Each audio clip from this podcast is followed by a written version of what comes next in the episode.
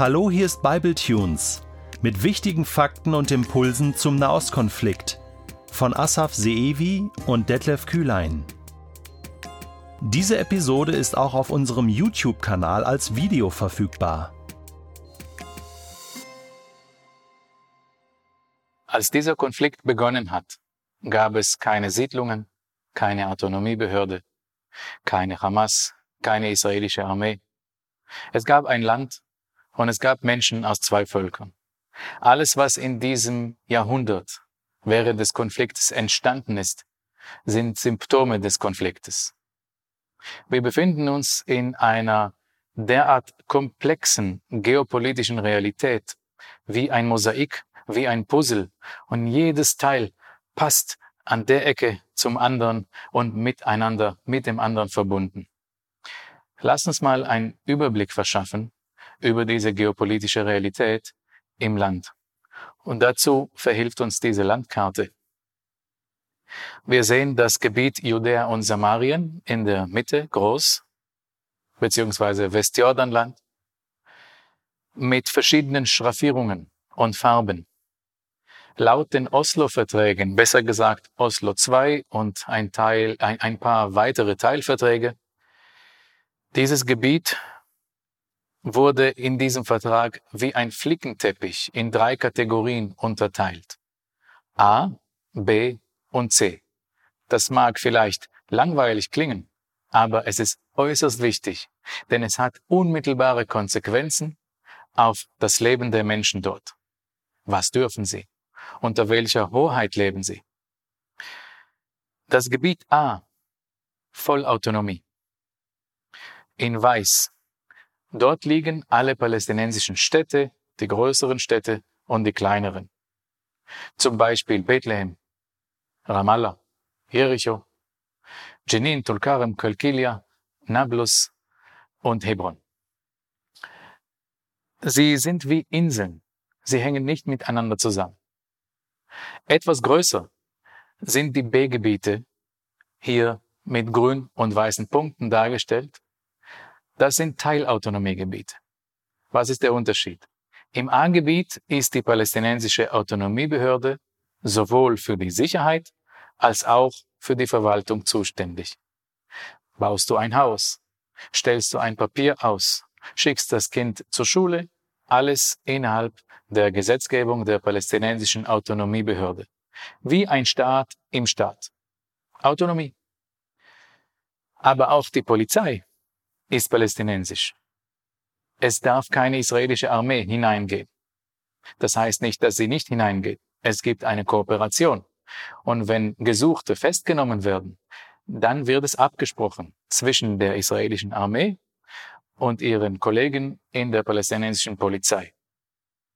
Aber im Regelfall wird man keine israelischen Soldaten im A-Gebiet sehen. Das ist nicht zulässig.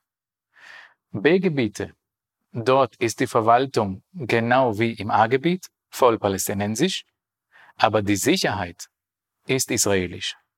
Dort wird man sehr wohl die israelische Armee sehen. C-Gebiete ist der Rest. Die palästinensischen Dörfer liegen fast alle in B-Gebieten.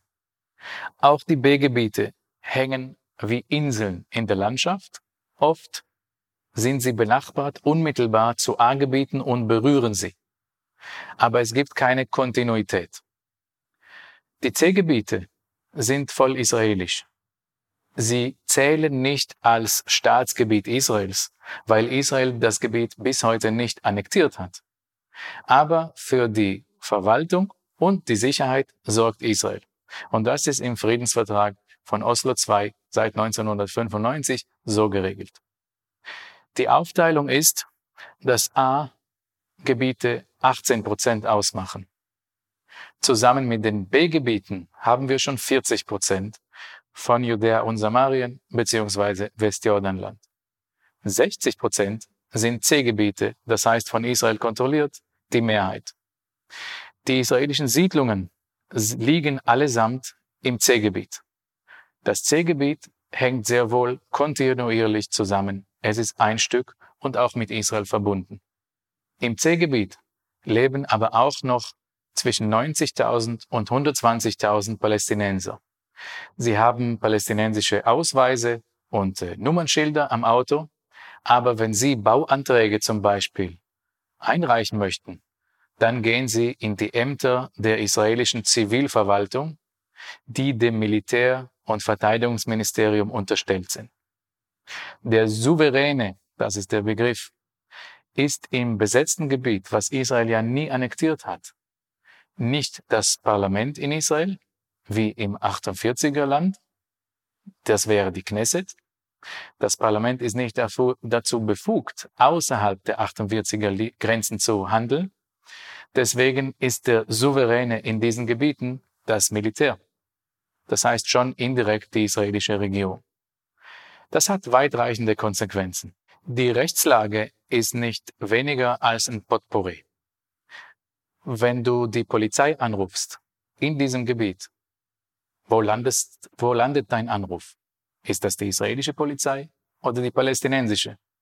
Wer vergibt Verkehrsbußen? Diese Realität ist uns Menschen vor Ort klar, aber im Ausland, die wenigsten kennen das.